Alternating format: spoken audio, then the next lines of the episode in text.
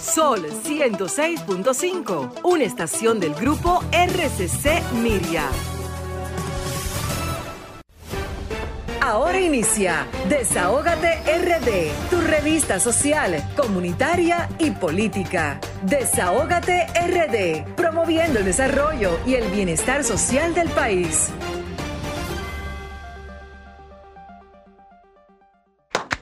Muy buenas tardes, República Dominicana, muy buenas tardes. Hoy sábado 5 de diciembre del año 2020, un programa que va a iniciar de 5 a 7 de la tarde, un programa que, por, que promete ser el poner el oído en el corazón de dónde, Pablo? Del pueblo. Del pueblo. Hoy estamos eh, dando inicio, señores, a un 5 de diciembre muy positivo porque decimos que República Dominicana es un pueblo alegre a pesar de las adversidades y debemos siempre estar unidos en confraternidad, señores. Decirle a nuestro público radio escucha, ¿verdad? Como se dice, que deben seguirnos a través de nuestras redes sociales Sol 106.5 la más interactiva y por solfm.com en el streaming y comunicarse con nosotros en los teléfonos de cabina 809-540-165 y también comunicarse al 849-284-0169 en nuestro teléfono de WhatsApp del desahogo. Decirle también a nuestra gente que pueden seguirnos a través de las redes sociales Desahógate República Dominicana, Twitter, Facebook e Instagram. Tenemos señores invitados muy especiales, pero tenemos que darles gracias a, a nuestro Señor Jesucristo, que es la persona decimos que es la persona porque lo sentimos así, un, un guía de que todo en este programa esté en sus manos, que salga bien, que todo el pueblo dominicano esté en contacto con nosotros, porque somos un programa interactivo, un programa social, político, comunitario, cultural. Eh, tratamos todas las necesidades también del pueblo dominicano. Eh, hoy tenemos invitados muy especiales. Darle la buenas tardes a nuestros compañeros de cabina, señores. Eh, que están aquí llenos de salud, gracias al Señor Jesucristo, que podemos vernos hoy sin problemas, y decirles que tenemos invitados especiales como la abogada Julie Belly Wanderpool. Y ese, ese apellido tan así como tan, no sé. Tenemos también eh, a la abogada Neris Martínez. Eh, decimos que la abogada Julie Belli va a tratar un tema muy importante, la dignidad humana en el Estado social y democrático de derecho. También vamos a tener a la abogada Hoy esto, está lleno de abogadas y abogados. Eh, Neri Martínez, regidora de la Fuerza del Pueblo, va a tratar el tema modificación de la resolución número, eh, número 8509 sobre la zonificación indicativa de densidades de la circunscripción número 1. Tendremos también al licenciado David Vázquez, eh, que nos va a tratar un tema muy importante, las barreras para personas con discapacidad, a propósito que celebramos el jueves 3 eh, el Día de, la, de las Personas con Discapacidad y nos va a hablar de temas muy interesantes con relación a temas laborales y productivos. También tendremos al licenciado Manuel Mateo, presidente del Movimiento Integración Social MIS, que nos hablará de, eh, las problemáticas también de la circunscripción número 3, eh, las fundaciones comunitarias responsables de recoger la basura en conjunto con el Ayuntamiento del Distrito Nacional. Pero antes de iniciar algunos temas, vamos a Vamos a pasar con Franklin, eh, con una canción muy bonita que le tenemos al pueblo dominicano. Adelante, Franklin.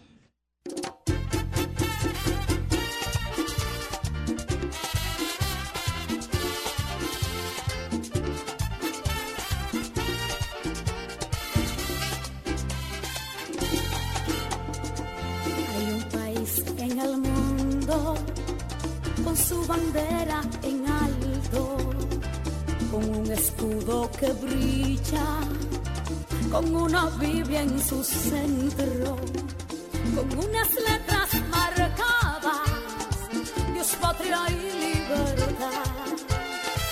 Palabras que allá en los cielos, también escritas están. República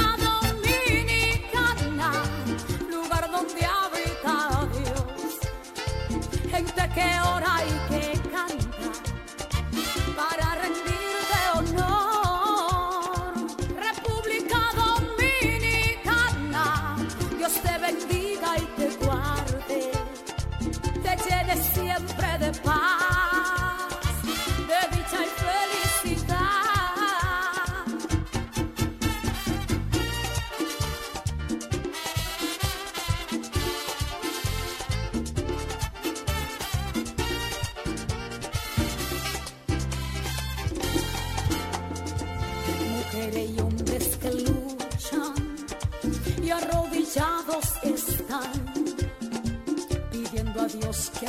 patria no la deje naufragar, que la sostenga en sus manos como bandera de paz y en medio de esta tormenta no la deje naufragar.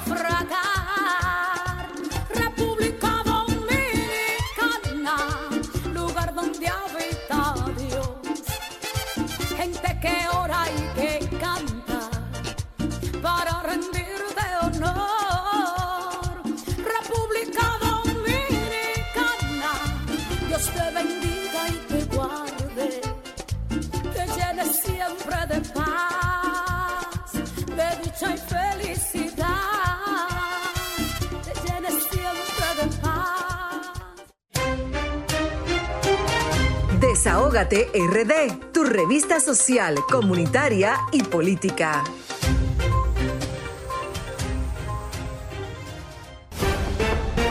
Estás escuchando Desahógate RD por Sol 106.5. Bueno, señores, seguimos, eh, seguimos felices, dándole inicio a un próximo, a un programa muy interesante, lleno de informaciones, pero primero decirles que hoy celebramos eh, un día muy interesante, el Día Internacional de los Voluntarios, el Día Mundial también del Suelo, y decirles también que hoy se celebra eh, un descubrimiento muy importante, 5 de diciembre de 1492, 92, Cristóbal Colón durante su primer viaje llegó a la isla de Quisqueya la Bella, nombre que los indígenas taínos le dieron a la ínsula, bautizada por Colón como la Española. También a Pablo a veces eh, como que me, se pone medio renuente cuando yo digo que vamos a aplaudir también No, tú tienes que eh, primero, dime la primero. continuidad del Estado, hay que aplaudirla siempre. Siempre. Ayer o antes de ayer, el presidente Luis Abinader entregó Siempre. 72 apartamentos, señor- señores, en la cañada lo Los dejó- Ay, Platanitos. sí, eso lo hizo Alejandro Montá. Que lo dejó Alejandro. Alejandro Y yo le voy a decir Ese que- es bueno, ese es bueno. que ese. nosotros, Aplaudimos todo. nosotros, nosotros hicimos un trabajo eh, mancomunado en la cañada de los platanitos hace mucho tiempo. Ay, sí. Hace mucho tiempo hicimos un trabajo social en la cañada y fue también de las aperturas que se dio para que muchas familias, hoy 340 familias, eh, hoy son beneficiadas un- con esta obra tan importante eh, para la comunidad, que eso es lo que se requiere, que yo siempre digo que hay que aplaudir la continuidad del Estado, porque el beneficiario, ¿quién es? Es el pueblo dominicano. Es cierto. Eh, también decirles, señores, yo quiero un aplauso para esto. Un aplauso bueno, Pablo, Pero- del cual tú eres, tú también. Señores, nosotros hemos entregado en, en estos últimos meses más de 100 mil libras de arroz. Sí. Más de 100 mil libras de arroz. Y la semana pasada Llevamos entregamos, pueblo, entregamos eh, aproximadamente más de 200 mil raciones eh, eh, alimenticias con productos básicos de la canasta familiar que yo entiendo que todos y cada uno de nosotros tiene que cooperar con esta problemática social que hay ahora mismo porque todos necesitamos. Tenemos que ser solidarios con nuestros hermanos, con nuestra gente. Un que llamado, hasta llamado al plan social. Atención, plan social. bueno, yo no le voy a hacer un llamado al plan social porque ya lo hemos hecho y supuestamente van a entregar los bonos. Y, No, no, rea- y yo confío en que estos bonos sean entregados y yo realmente vamos a hacerle el llamado si no se entregan, pero, vamos a darle pero- el chance. pero estas raciones a las que se refiere Grisel Exacto. fue, han sido otorgadas por la plataforma social comunitaria. Sí, porque yo eh, no quiero que se Eso- vayan a confundir que es el un plan instru- Es un social. instrumento comunitario Sí, claro. en el que está Grisel con una serie de amigos que Claro. colaboran, que están ahí y que son parte de esta plataforma social Y comunitaria. darle gracias y darle Y que gracias. conte que no es un trabajo nuevo, Sí. es un trabajo que ella Uf. lleva 10 o 15 años, Sí. día por día trabajándose no solo en las circunscripciones del En Distrito todo el Nacional de Gran Santo Domingo, en todo el país. sino en todo el país. Atención, plan social. Y Sí. darle las gracias, ¿no? Y también darle las gracias a todos los comunitarios, juntas de vecinos, iglesias y pastores eh, y organizaciones, ONGs que siempre están de la mano con nosotros para poder mm, eh, llevar esos alimentos a un punto para que ellos sean los que se encarguen de repartir esos alimentos tan importantes para la ciudadanía. Hoy tenemos eh, temas importantes como una persona que nos va a, a- hacer una denuncia, Kirsi, que yo quisiera antes de todo llamar a la señora Esmeralda, eh, que quiere, nos, nos llamó la semana pasada, que quería que nosotros le diéramos un, un un pequeño espacio, por eso no vine a abordar un tema, para que ella fuera par- copartícipe de todo lo que se está, nosotros seamos copartícipe de todo lo que está pasando en San Juan de la Maguana y le queremos dar una, un espacio aquí. Belli, est- estos micrófonos A nivel nacional. también son tuyos, aunque le vamos a tener con un tema bastante interesante, pero también esos micrófonos son suyos para compartir en esta plataforma, como nosotros le decimos, porque es una plataforma social comunitaria de los comunitarios. Buenas tardes a todos los dominicanos y gracias Grisel por invitarnos a compartir información de interés y mucho más en un momento en el que están siendo víctimas de muchísimos abusos servidores públicos que necesariamente, yo lo vengo diciendo desde hace mucho tiempo, no todo el que sirve, sirve al Estado Dominicano responde a los intereses partidarios del Partido de la Liberación Dominicana que le dio oportunidades a muchos jóvenes, a muchos profesionales para participar de la maquinaria y del desarrollo de políticas públicas que han hecho posible la mejora de calidad de vida de la gente. Y hoy vamos a tratar un tema eh, muy importante sobre los derechos de esos servidores públicos que hoy día están siendo desvinculados de manera masiva, muchos servidores públicos que pertenecen a la carrera administrativa, otros que son miembros de las comisiones de ética e incluso personas, Grisel que, y Pablo, lo que más me preocupa,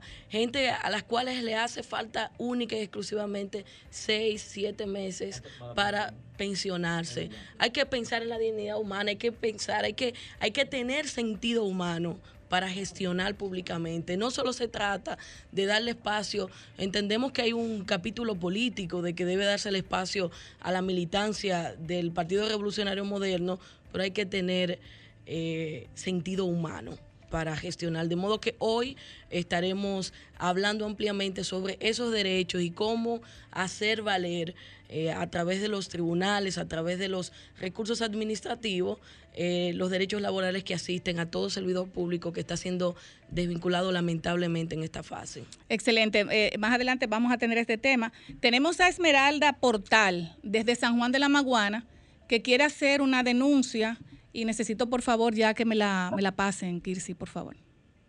Buenas tardes, Esmeralda. Buenas tardes, aquí estamos. ¿Cómo estás? ¿Cómo está San Juan de la Maguana? Está bien, gracias a Dios. Qué bueno, Esmeralda. Estos micrófonos son tuyos. Muy buenas tardes. Y para que por favor nos explique qué es lo que está pasando en San Juan. Buenas, sí. Adelante, Mira, Esmeralda.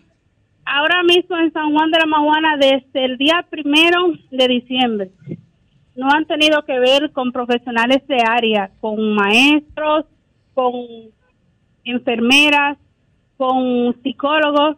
Eh, ha entrado una comisión del INAIPI, dirigida por una vice subdirectora de ahí del INAIPI, sin darle explicación ninguna, solo llaman a los colaboradores que se presenten al centro que hay una reunión con recursos humanos y cuando llega le dan una carta de cancelación sin más nada, sin explicación. Según ellos se basan a la ley eh, a la ley 4108 creo que, que se vincula. En, en el estatuto en el artículo 94 según ellos esa es la ley que se irrumpe que por eso ellos están desvinculando el personal cuya ley dice que no tiene derecho a liquidación ni a prestaciones laborales. Pero sí dice que asegura al empleado a no cancelación hasta que el empleado cometa una falta grave.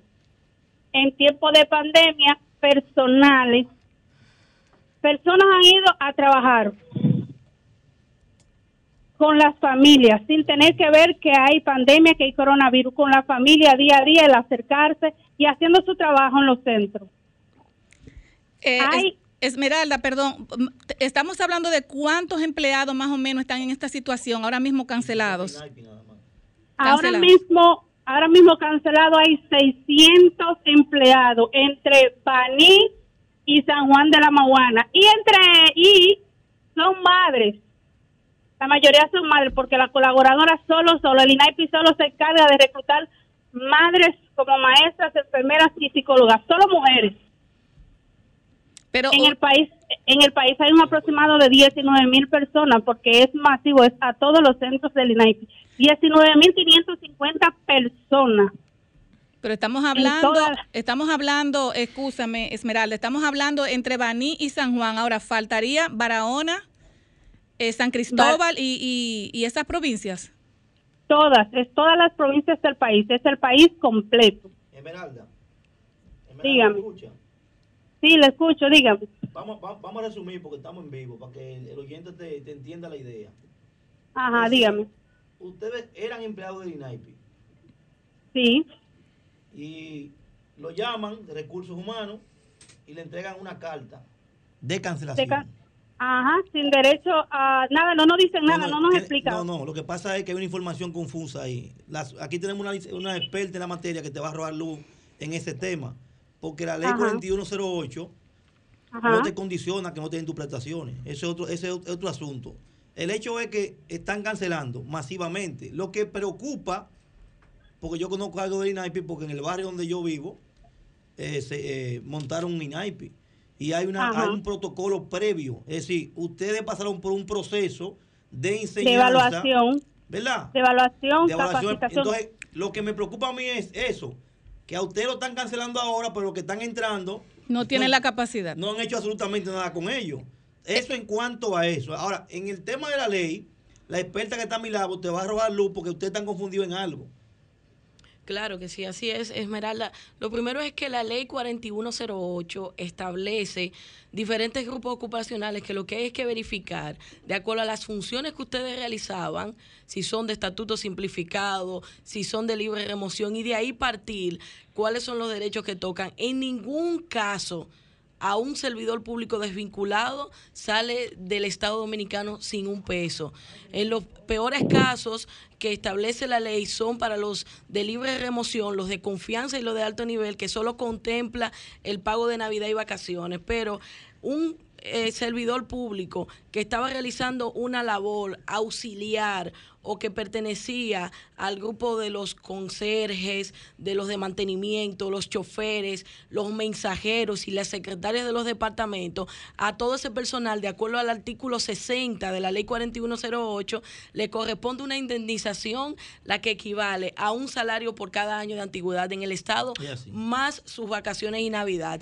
De modo que, Esmeralda, hay que actuar rápido porque no es como ellos plantean. Estas decisiones que han asumido las autoridades de INAIPI deben ser recurridas ante los tribunales porque la tutela judicial se hace efectiva única y exclusivamente cuando los ciudadanos apoderan a los tribunales y hacen valer sus derechos. No se pueden quedar Sí, con las manos cruzadas, pero a- tienen que acudir a a los decir, tribunales y hacer los reclamos correspondientes. Dígame, Esmeralda.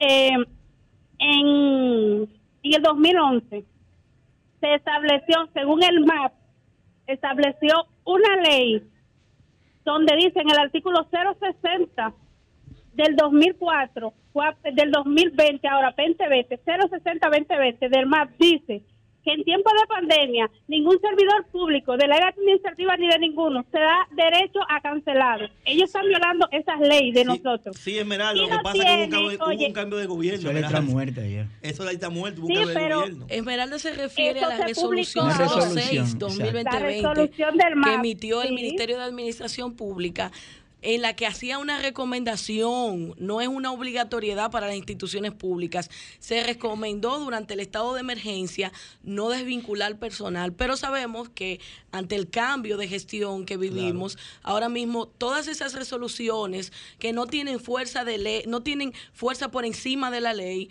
han quedado sin efecto por una eh, resolución posterior que emitió el Ministerio de Administración Pública, liderado por el ministro Darío, que es el de la gestión Darío del Castillo del Lugo PRM. tumbó todo Una- lo que una- dejó aquí. Grisel, lo que hay que asumir las disposiciones que están establecidas en la ley 4108 que dan la facultad a todo servidor público desvinculado dentro del plazo de un mes a recurrir la decisión que eh, decida sobre su desvinculación en procura de reclamar lo que económicamente le corresponde. De modo que Esmeralda, yo le recomiendo tramitar a través de Grisel y la producción de este programa las, eh, las comunicaciones que, de- que lo desvinculan a fin de nosotros poder brindarle las orientaciones y que ustedes puedan hacer valer sus derechos ante los tribunales de la República. Esmeralda, una pregunta. Eh, estamos hablando de Dígame. 600 empleados, pero el tiempo que tenían esos empleados, tanto en el INAIPI como en el CONANI,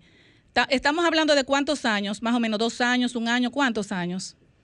Bueno, de lo que corresponde a lo que se llama ser INAIPI, son cinco años que tiene ejerciendo, pero desde CONANI hay empleados de 15, 20, 22 años, 10, 12, eh, son muchos años que hay.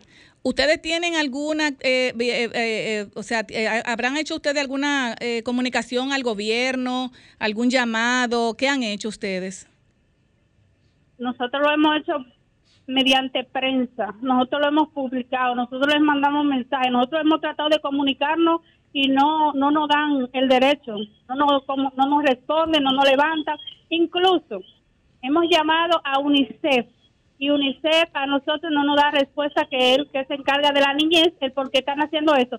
Un niño, imagínate, un niño que tenga un proceso con un psicólogo, que el psicólogo le lleva el caso y lo va y le va trabajando, ¿cómo es que ahora vienen, cancelan al psicólogo y le van a poner una persona que no está capacitada para que siga ayudando a ese niño? ¿Cómo esa persona que no está capacitada, no sabe de nada, va a ayudar a ese niño? Sí, sí, tú, tienes razón en cuanto a eso, pero para que te vaya, para que, para que terminemos con una idea clara, ustedes no pierden su derecho.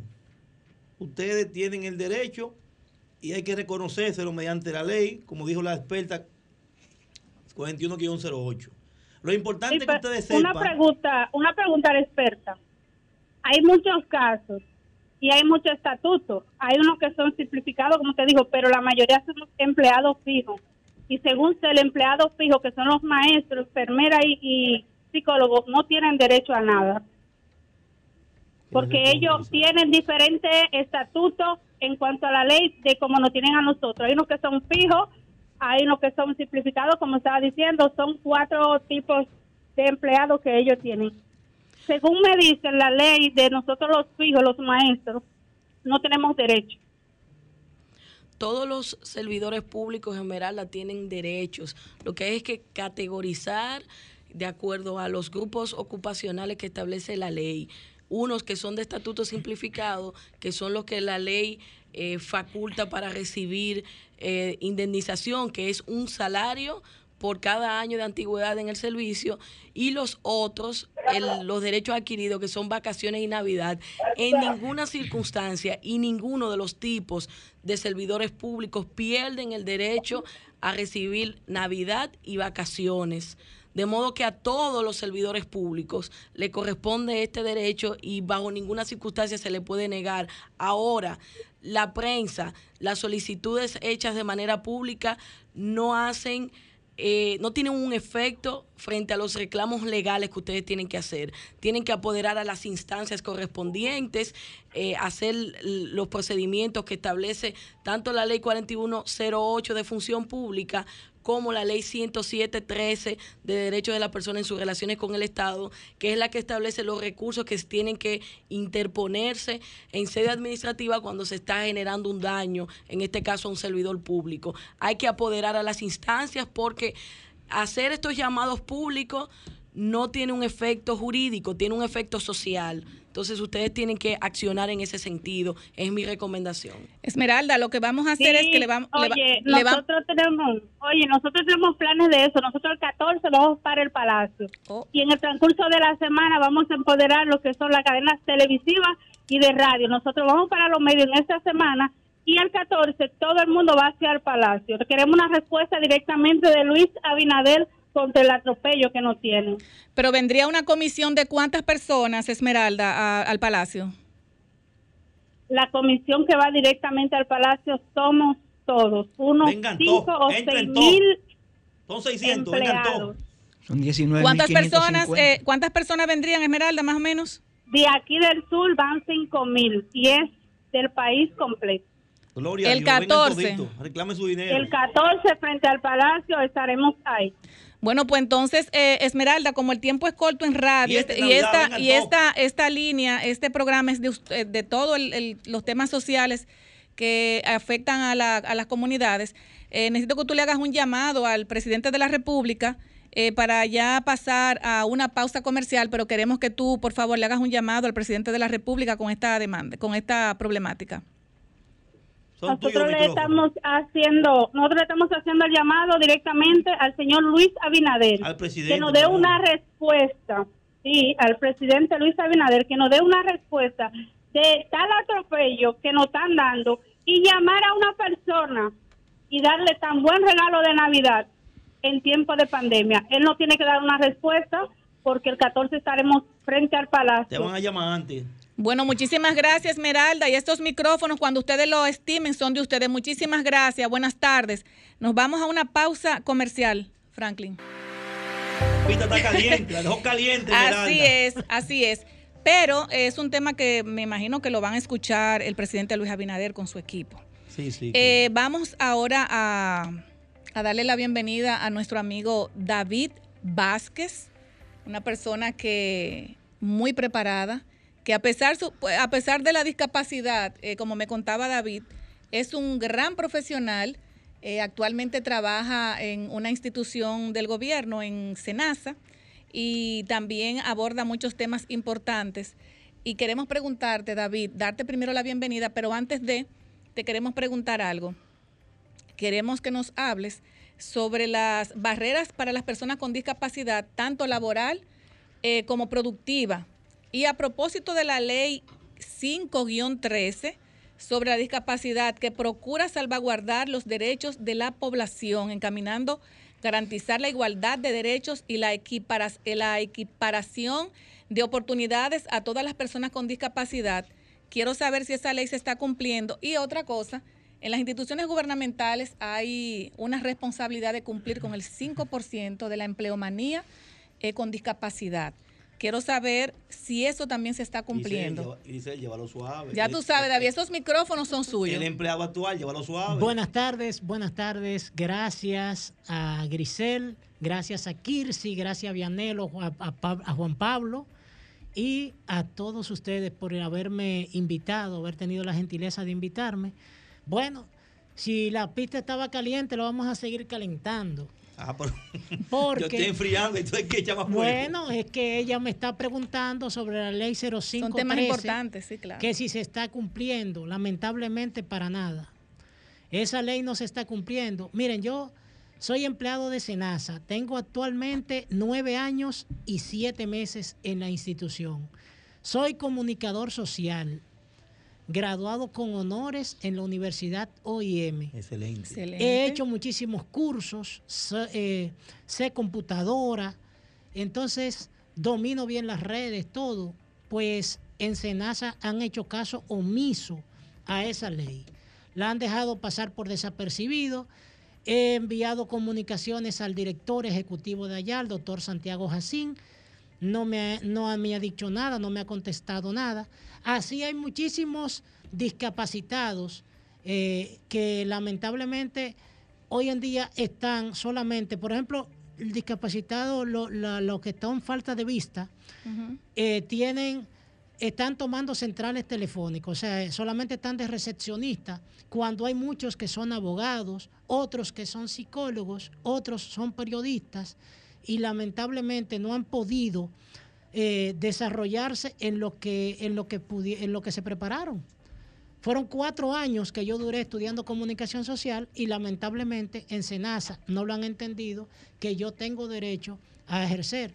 Es el 5% de la población con discapacidad, dice la ley, que hay que emplear en las instituciones públicas. Pues debo de decirle que en ninguna institución se está cumpliendo eso. Pueden tener dos o tres personas, pero no más de ahí. Pero- no se está cumpliendo. Pero, eh, Da- David, una pregunta.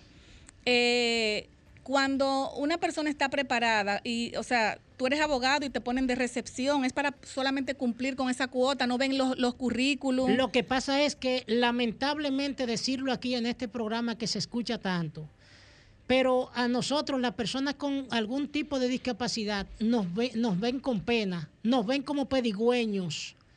Es lamentable tener yo que expresar a través de estos micrófonos de Sol 106.5, la más interactiva, y decirle a todos ustedes que a nosotros nos ven con lástimas, nos miran como pedigüeños. Déjame darle algo para salir de él. Y nosotros estamos exigiendo, estamos diciéndolo en todos los sitios donde nos invitan, señores, no queremos causar pena.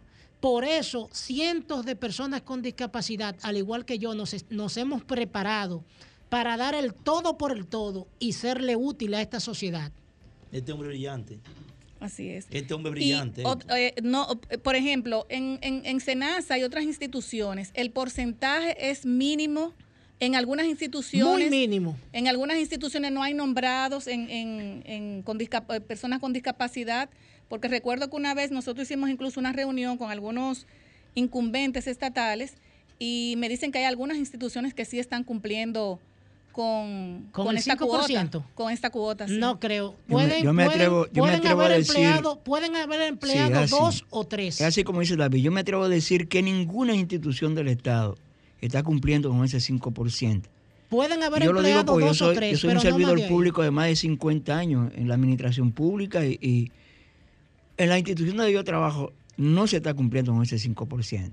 David, ¿hay alguna alguna organización en la que ustedes estén eh, Sí. asociados Sí, sí, para hacer este tipo de peticiones? Porque es importante. Por ejemplo, aquí nosotros la- las personas ciegas estamos integrados a lo que es la Asociación Dominicana de Trabajadores Ciegos.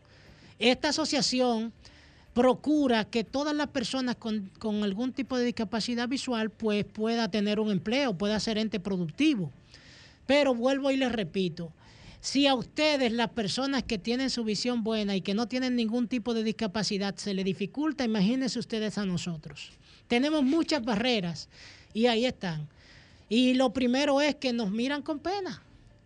Y queremos decirle a las personas que por el hecho de una persona andar, un ser usuario de silla de ruedas, o ser sordo, o ser ciego, eso no significa lástima ni pena, no, señores. Dilo duro. hombre. Esas personas no meritan compasión, no. Esas personas lo que quieren es una oportunidad. Claro. Eso es lo que queremos nosotros. A la sociedad se lo estamos diciendo y se lo estamos pidiendo de corazón.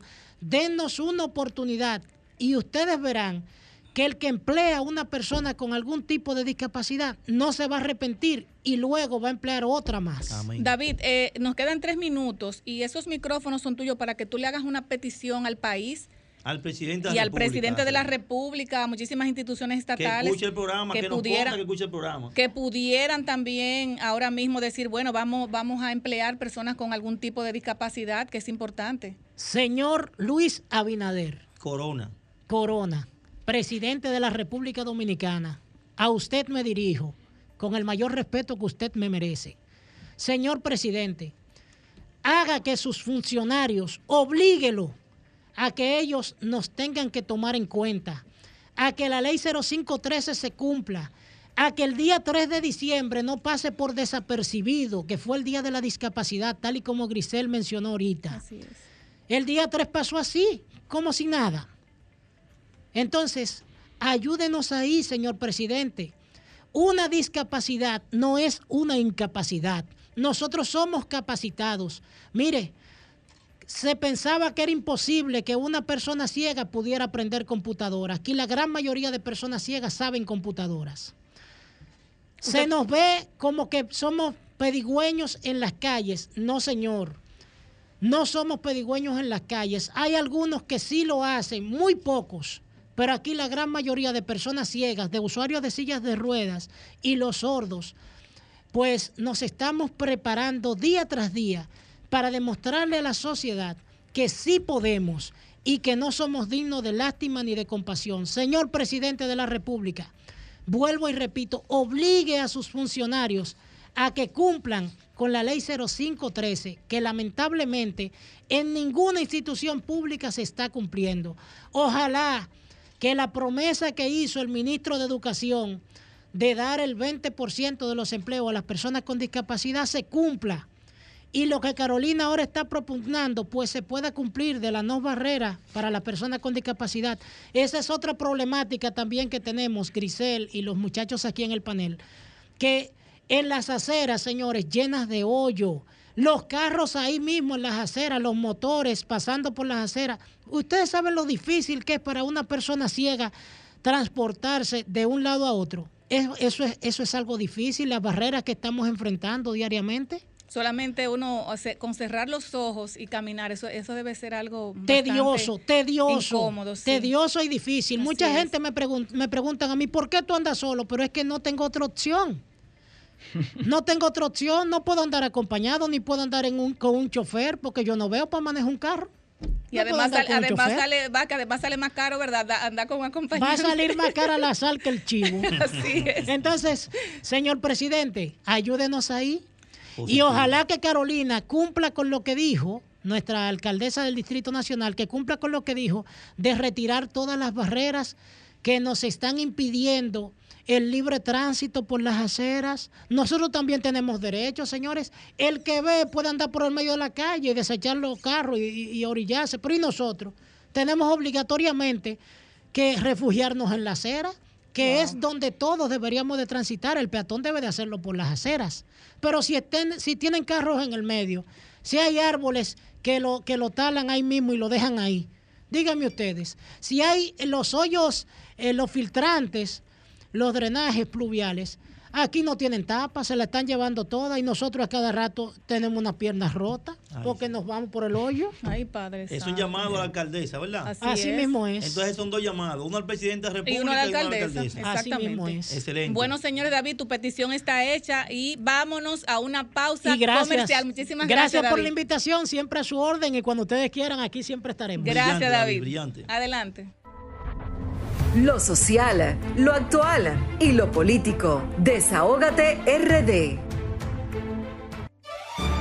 Somos Desahógate RD, promoviendo el desarrollo y el bienestar social de la República Dominicana.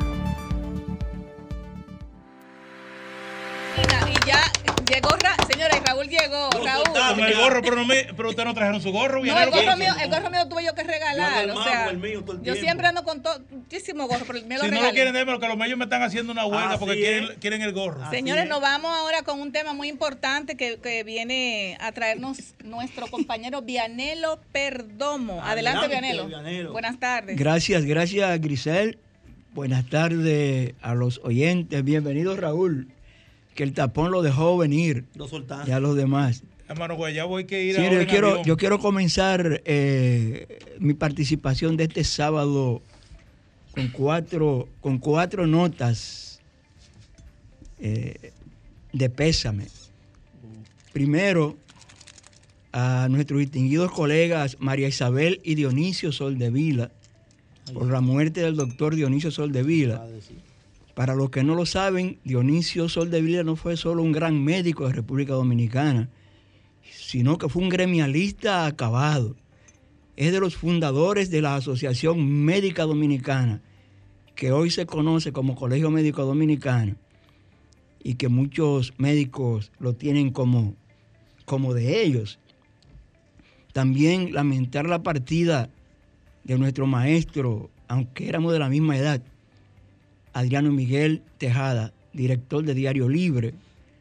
Yo le decía profesor y cientista, un académico a carta cabal, miembro de la, miembro de la Academia de la Lengua y de la Academia de Historia, profesor de varias universidades nacionales y extranjeras. Yo sé que Dios va a tener a don Adriano en un buen lugar. Extender también nuestra condolencia a la diputada Sandra Abinader y a sus hijos por el lamentable, muy lamentable fallecimiento de César Prieto. Una pena. Un hombre contentísimo, un hombre alegre, con quien tuvimos la oportunidad de compartir en diversos escenarios de la vida política y social una pena. de la República Dominicana. Y por último, partió ayer al más allá doña Ligia Lerú. Doña Ligia era la presidenta de la Cruz Roja Así Dominicana y miembro de la Cruz Roja Internacional y fue una destacada líder del Partido Revolucionario Dominicano, siempre al lado de Jacobo Magluta Azar. Ella tenía ya un tiempo en, en la Cruz Roja y tenía como un mes afectada del coronavirus Se y no pudo, no pudo, lamentablemente, con esa enfermedad. Bueno, yéndonos a otros temas, nos dicen que algunos productos de la canasta familiar han estado bajando algo, como la cebolla, como la papa. ¿Cómo? Yo quiero hacer los mismos comentarios que hicimos hace dos semanas y hace una semana, con relación a que podemos recordar que en los años 90, en principio de los 2000, había una comisión agrícola y ganadera que se encargaba de aprobar las importaciones. Esto fue cambiado después en los gobiernos del PLD por la Bolsa Agroempresarial Dominicana, que era una dependencia de la Junta Agroempresarial Dominicana, pero que era un comité consultivo el que participaba en todos los sectores. Parece que ahora Limber Cruz, el ministro de Agricultura, le ha dado de lado a la, a la Bolsa Agroempresarial y han retomado la comisión. Y han estado entrando algunas importaciones. Debemos decir que no nos, no nos oponemos a las importaciones porque sería una forma de abaratar. Pero nos apena mucho ver, por ejemplo, que algunos productores del país, yo recuerdo cuando Antonio Guzmán era candidato presidencial en el 78, que por no vender una leche barata la tiró al río. Y un gobernador que había y un gobernador que había en, en Barahona le vendía la leche a salud pública para los hospitales del sur, en el gobierno de Jorge Blanco, en los 80, también votó la leche porque la bajaron de precio.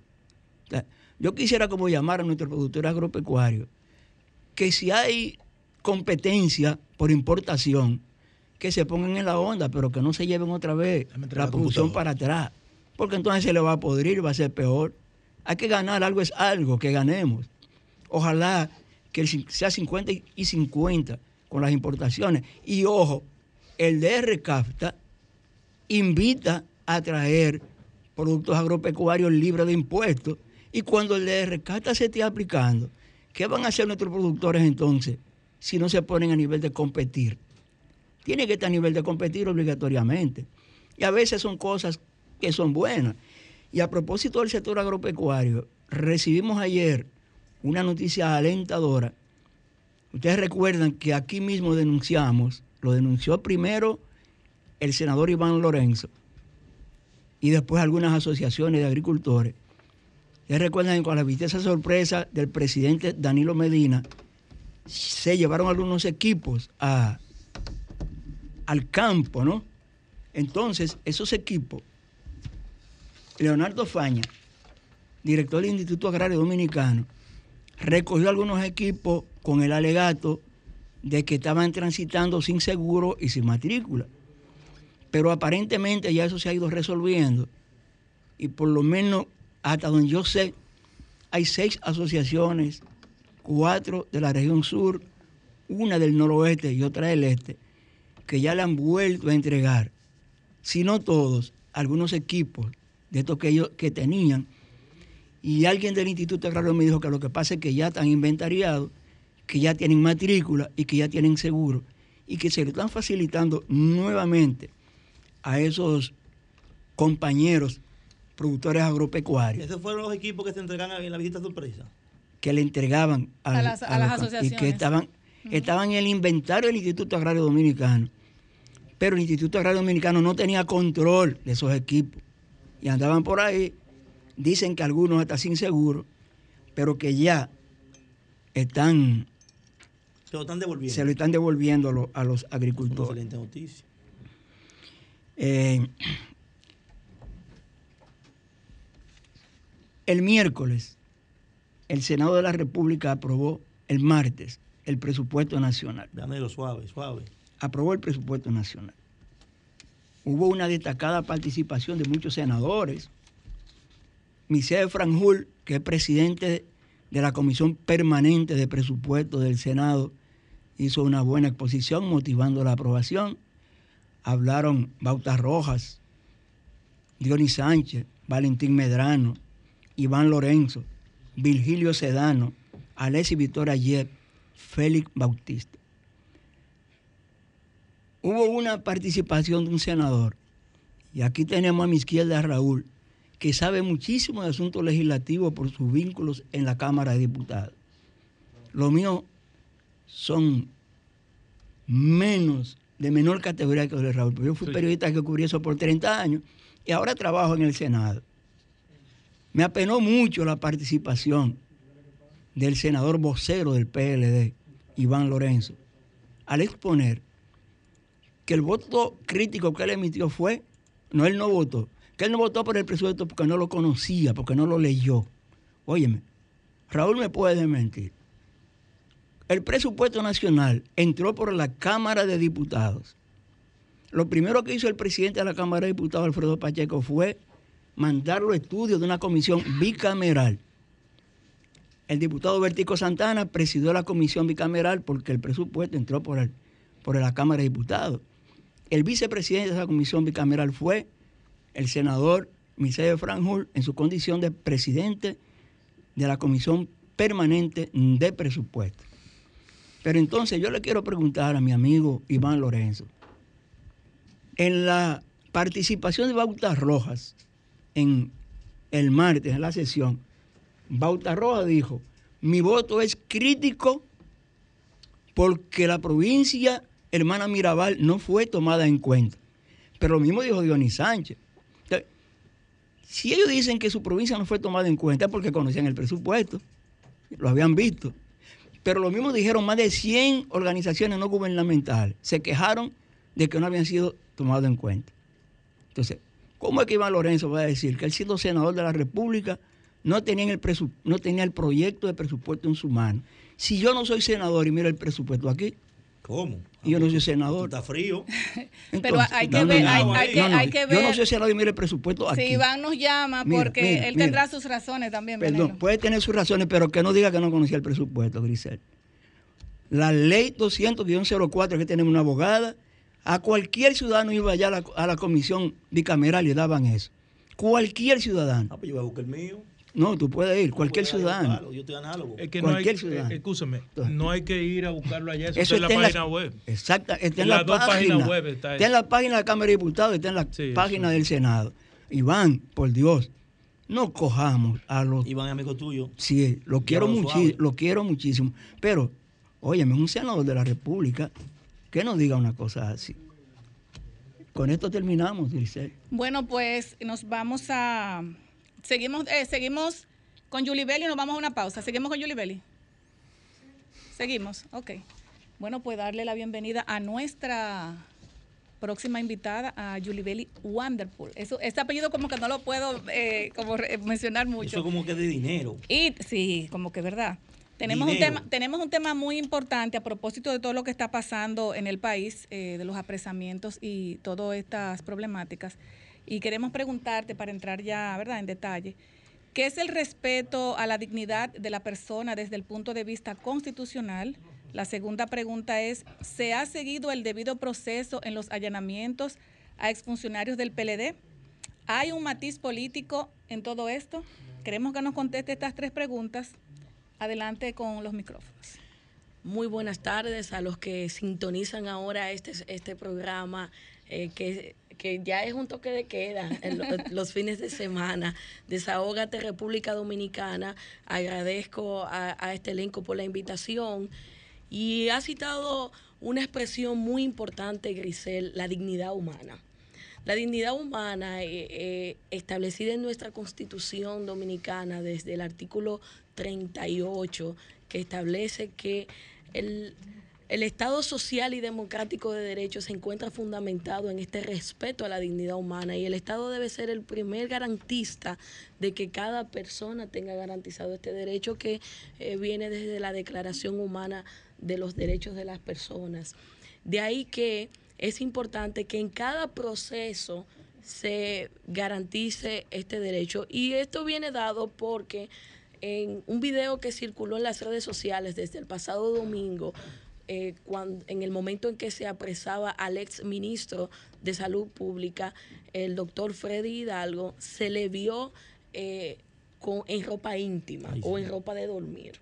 Y esto es algo que la Procuraduría debió cuidar, debió cuidar este aspecto porque eh, amén culpable o inocente una persona y aún subyúdice debe garantizarse la, la dignidad humana de cualquier ser humano, no importa la circunstancia en que se encuentre, no importa incluso cuáles son los hechos sobre los cuales se esté sustentando eh, el Ministerio Público, no debió permitirse eh, primero que se le viera así a esta persona, porque no se trata de quién sea.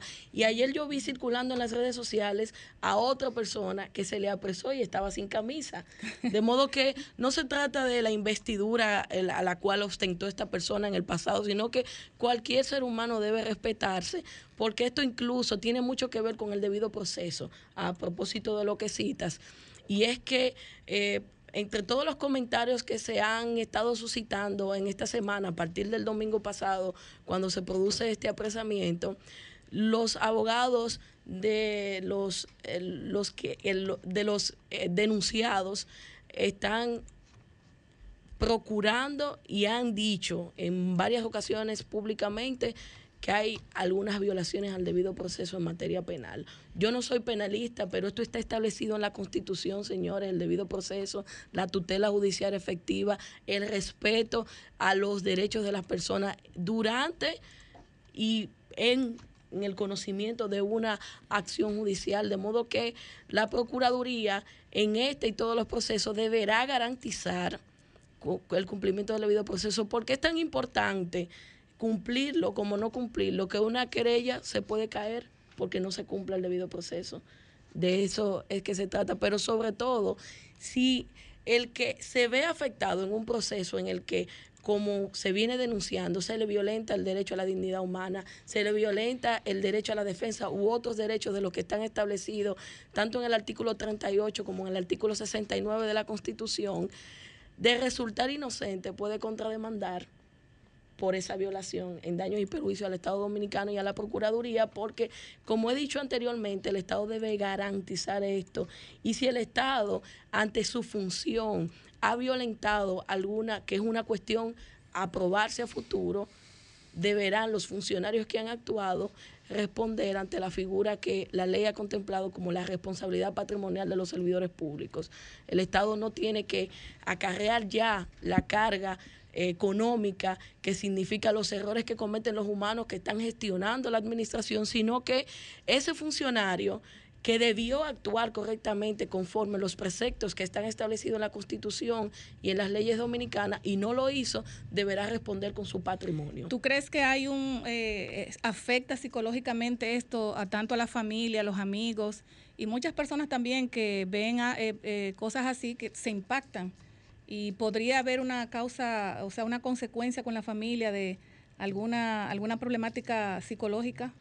Es que por supuesto, cuando se somete a un ser humano a una situación vergonzosa y que atenta con la dignidad, con su moral, necesariamente debe involucrarse un daño a él y a sus familiares.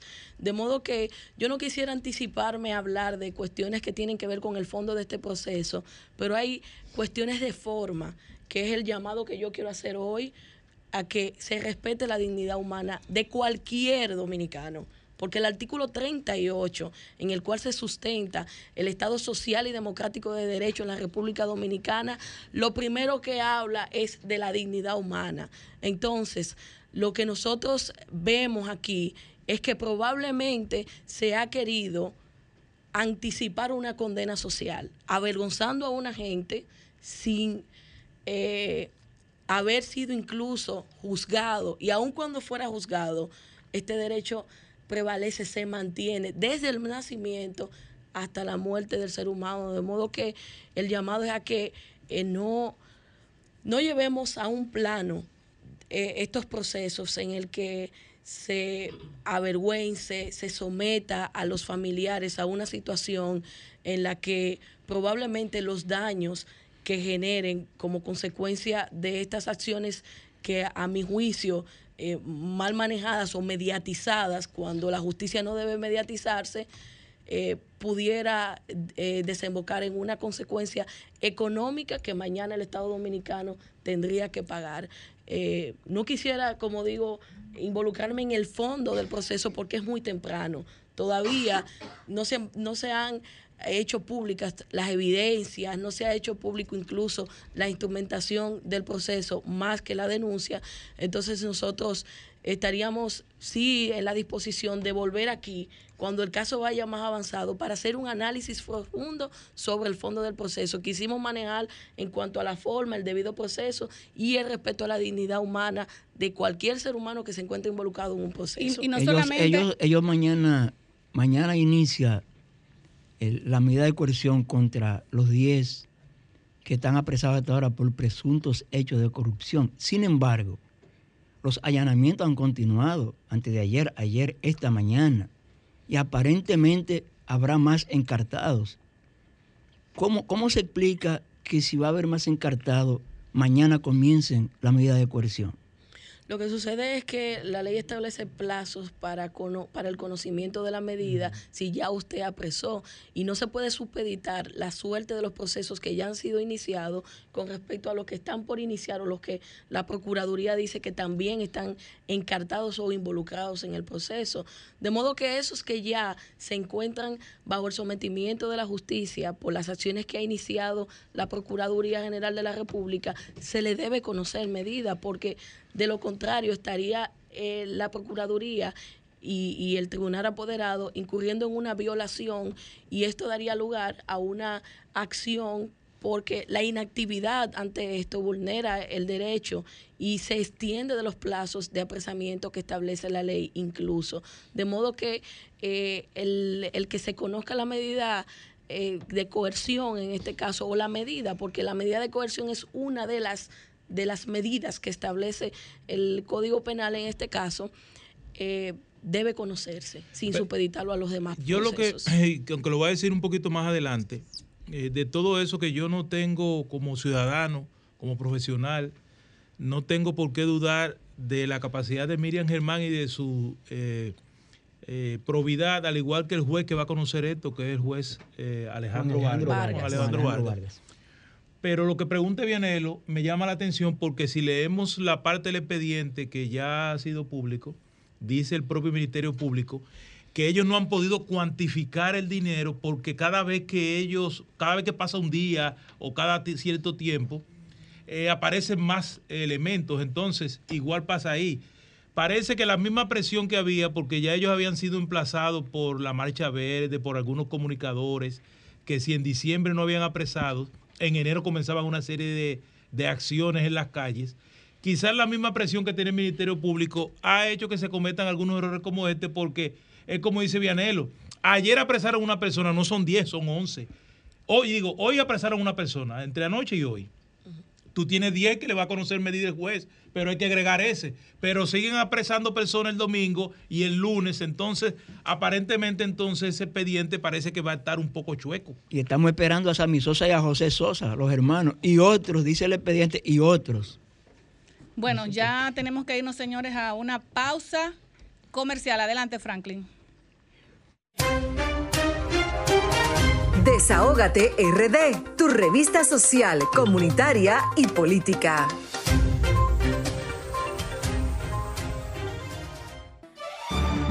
Somos Desahógate RD, promoviendo el desarrollo y el bienestar social de la República Dominicana.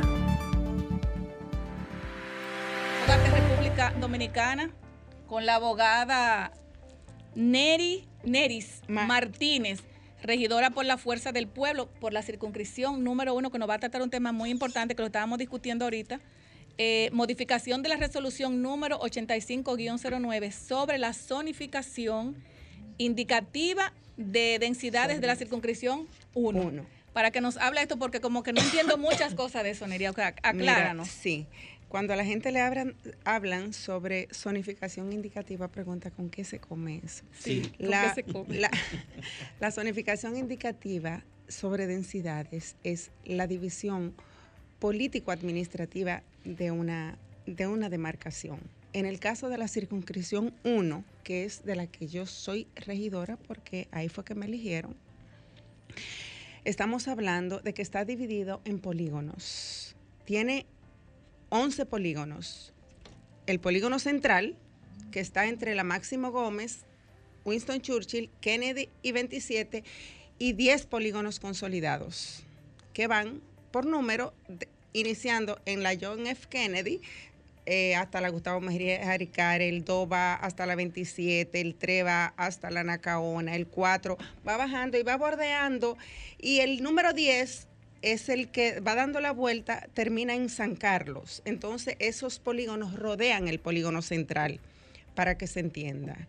Entonces, fue modificada la ordenanza que regulaba el polígono central, que fue 80, era la 8509 lo sigue siendo, pero solo se modificaron los artículos sobre la, la que aumenta la densidad.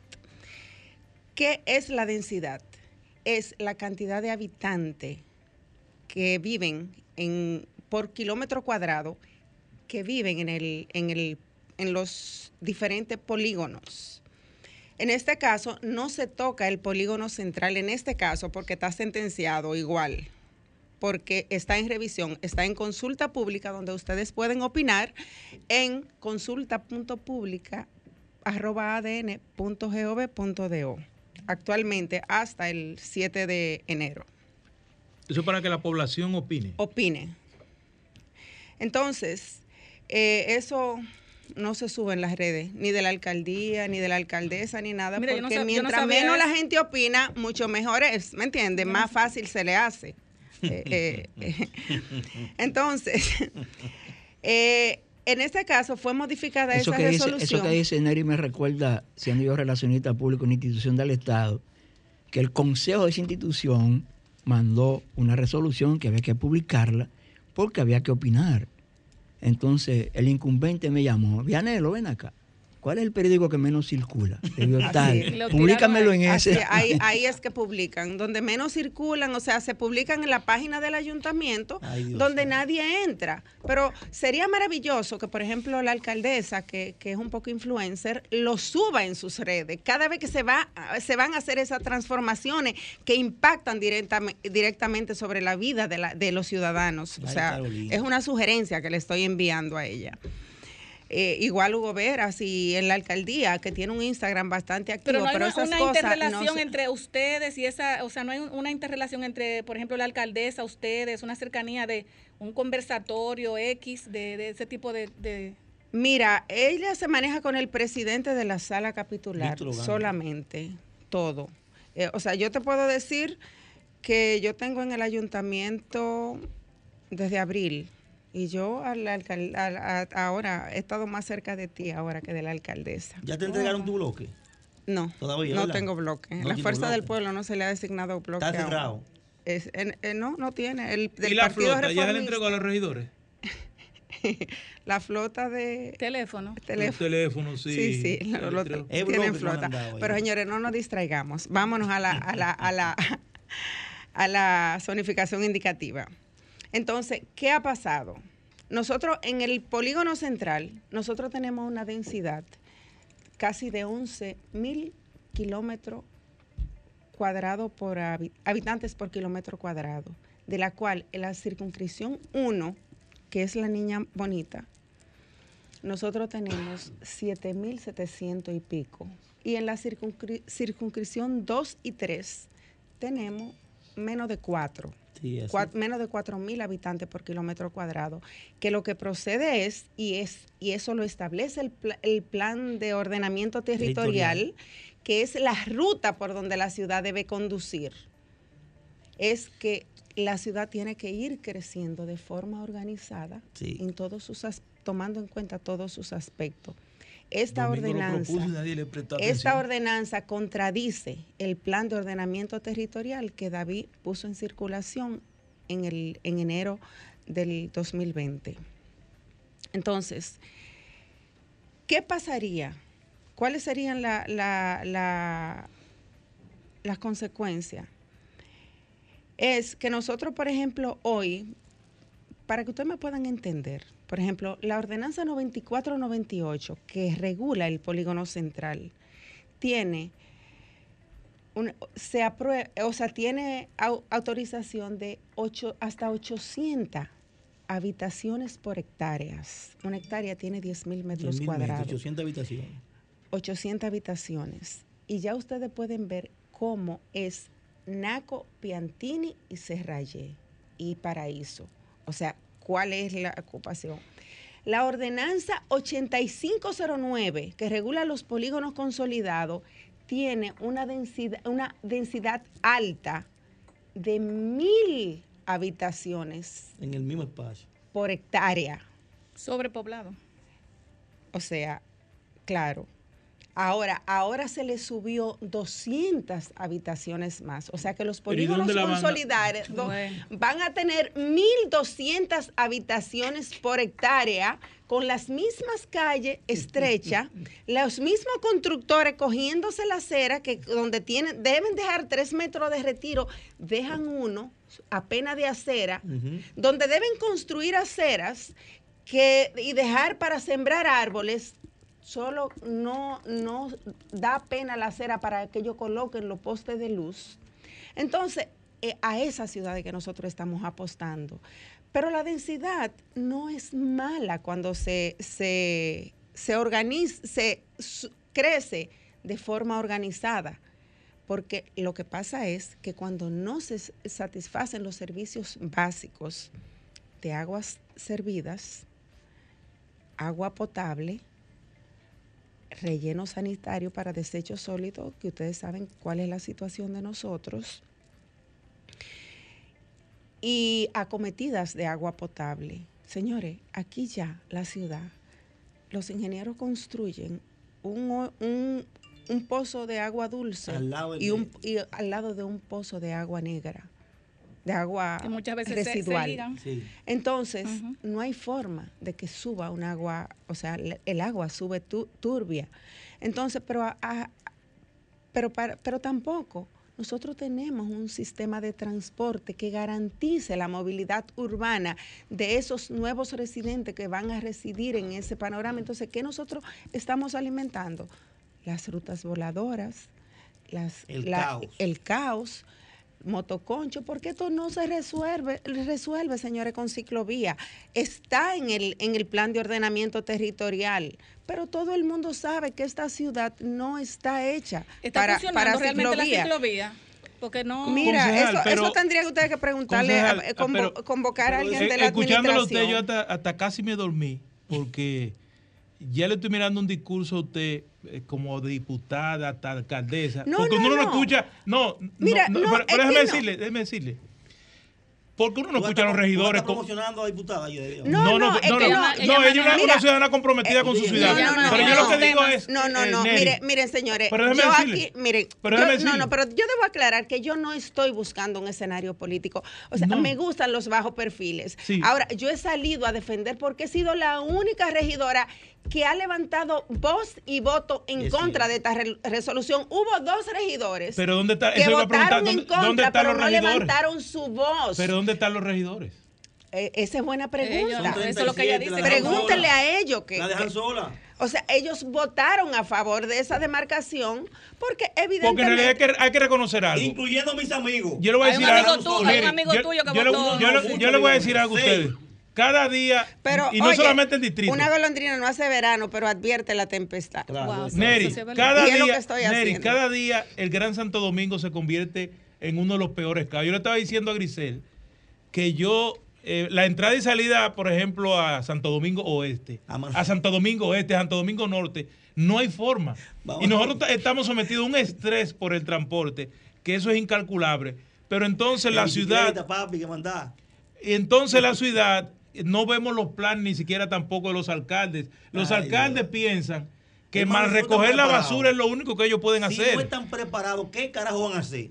No mira, están preparados, mira, hermano. eh, eh, mira, oye, yo si lo que alguien- yo, yo lo que percibo es que la alcaldesa dentro de, de quizá falta de, de un poco de experiencia municipal, Un poquito más. quizá no ha sido bien orientada en el sentido de que, mira, si tú me pones a mí como, como, como, tú me preguntas como ciudadana, por ejemplo, yo apoyé la, la, los cambios de sentido, cambié la psicología, pero señores, nunca voy a apoyar un aumento de densidad si aquí no se trabaja la plataforma de servicio. El Plan de Estrategia Nacional de Desarrollo planteaba incluso cuatro o cinco líneas del metro, que cuando se Seis hizo esa- líneas, seis líneas. líneas del metro, que cuando que es esta ciudad debe crecer luego de agotado ese proceso Estamos para trabajando que la gente se, se pero no podemos, señores, no eh, no es lo mismo que en una casa vivan cuatro personas Aquí iban ocho. Con su con dos baños que vivan 12 personas con dos baños. Lo mismo dos no baños hay para 12 posibilidad. No hay. Y a veces no dos para baños, ponerlo de manera, para explicarlo de manera simple y que la gente me va a entender. Pero tú sabes que a mí me preocupa de esto. Mira, Y es por eso que no se aprueba proyecto- tampoco el proyecto de ley de, re- de reordenamiento territorial que va en la misma consonancia de eso y debe de, de resolver el desorden que hay, en- en- sobre todo en el Distrito Nacional y la provincia de Santo Domingo. Mira, ese proyecto iba a ser aprobado el 28 de agosto. Y evidentemente cuando yo lo recibo, yo doy la voz de alarma y se sacó.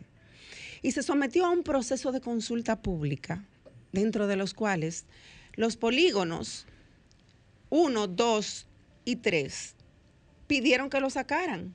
O sea, llámese los Prados, la, Pra- la Pradera, Julieta. San Jerónimo, eh, El Millón, toda esa, esa zona, o sea, No más gente. polígono 1 y 2. Y, y le prometieron que lo iban a sacar, pero luego variaron la estrategia. Miren, no vamos a cambiar la, la- la ordenanza, vamos a, a modificar la misma ordenanza en sus artículos que varía la densidad, que al final es lo mismo, o cuidado, sí un poquito peor, porque se está subiendo sin establecer más nada. Eso me huele a- eso me Entonces, grasa, nosotros hoy tenemos prácticamente, o sea, el plan de ordenamiento territorial, que debo decirle que esta ordenanza salió en el, en el 2009 y ya en el 2011 los constructores estaban presionando para que aumentaran la densidad.